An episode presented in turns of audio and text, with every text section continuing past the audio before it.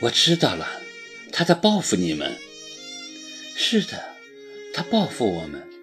英之点点头。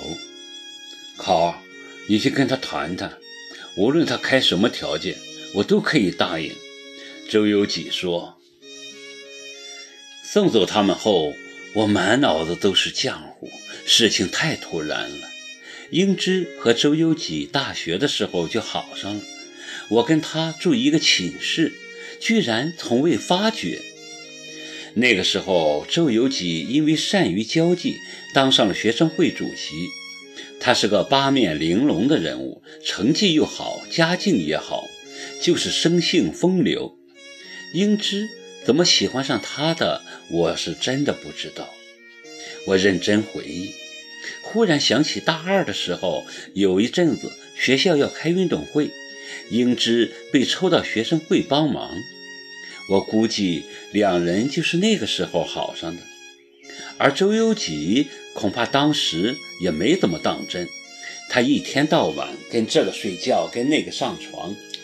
英之对他而言，只不过是吃惯了荤菜，换换清淡的口味而已。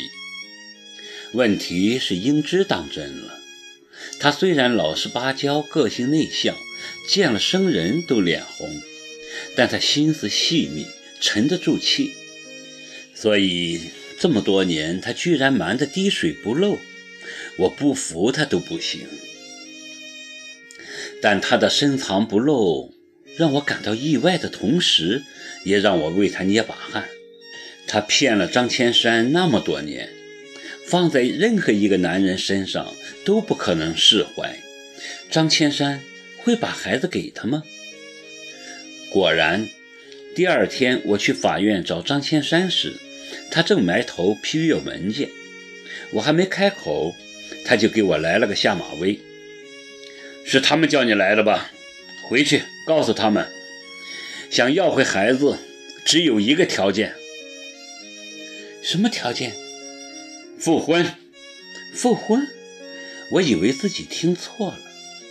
你现在不是有老婆孩子吗？我跟我现在的老婆早晚都要离婚。当时跟他结婚纯粹是被他缠的。他一天到晚只做两件事：打牌和化妆。我看着他就烦。离婚对我来说是时间问题。你的意思是？我可以把孩子还给周游几，听清楚，是周游几，但条件是李英之必须跟我复婚。我可以当做什么事情也没发生，像从前一样的对他。我们还是夫妻，还可以生个属于我们自己的孩子。我瞪着张千山，两眼发黑。这个男人是不是疯了？你？很爱英之，我试探着问：“是啊，大一的时候我就爱上了她。”张千山一脸悲愤，啪的一声放下手中的笔，敲着桌子，激动地说：“跟他结婚后，虽然他对我百依百顺，但我知道他从来就没爱过我，他只是在尽义务，他从不跟我争执，更别说吵架。”我在外面养女人，他也一声不吭。他就是做做样子，跟我闹几句，我心里也好受些吧。起码能让我安慰自己，他是在乎我的，我这么多年的付出是值得的。但是他没有，一点愤怒的表示都没有。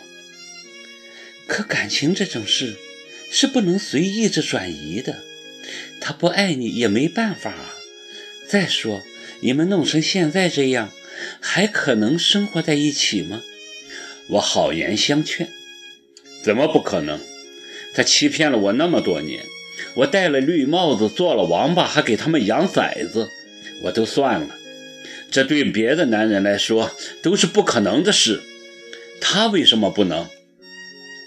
可他不爱你呀，那就没得谈。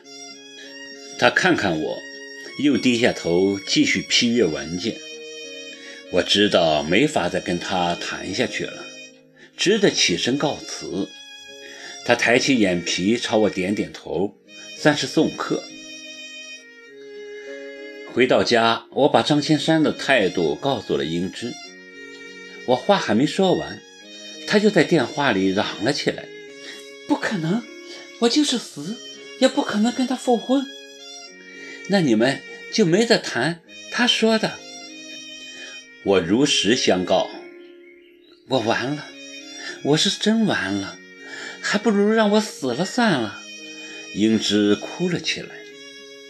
先别急，再等等看，说不定张先山又改变主意呢。我的话说的还真准。午饭前，张千山打电话过来了，说：“我想过了，他不可能跟我重新过。就是不可能的事情，怎么能强求呢？”我连连称是。那就算了，但是，但是什么？他必须有所补偿。张千山终于露出底牌。他拿一笔钱出来吧，多少？我大喜，要钱就好说话多了。两百万？什么？两百万？我的下巴差点磕到地板上。你卖孩子呢？我把张千山的话转告给英芝，他大骂张千山是在抢钱，但他想了想。又说要跟周有己商量一下，看看他有没有办法。我在电话这边冷笑，找他商量，宰了他也没办法。虽然他在外面混了些年，但他是个烧钱的主，积蓄很有限，一下子要拿出这么一大笔钱，简直是天方夜谭。我知道这是张千山在将他们的军逼英之就范。他还真是个疯子。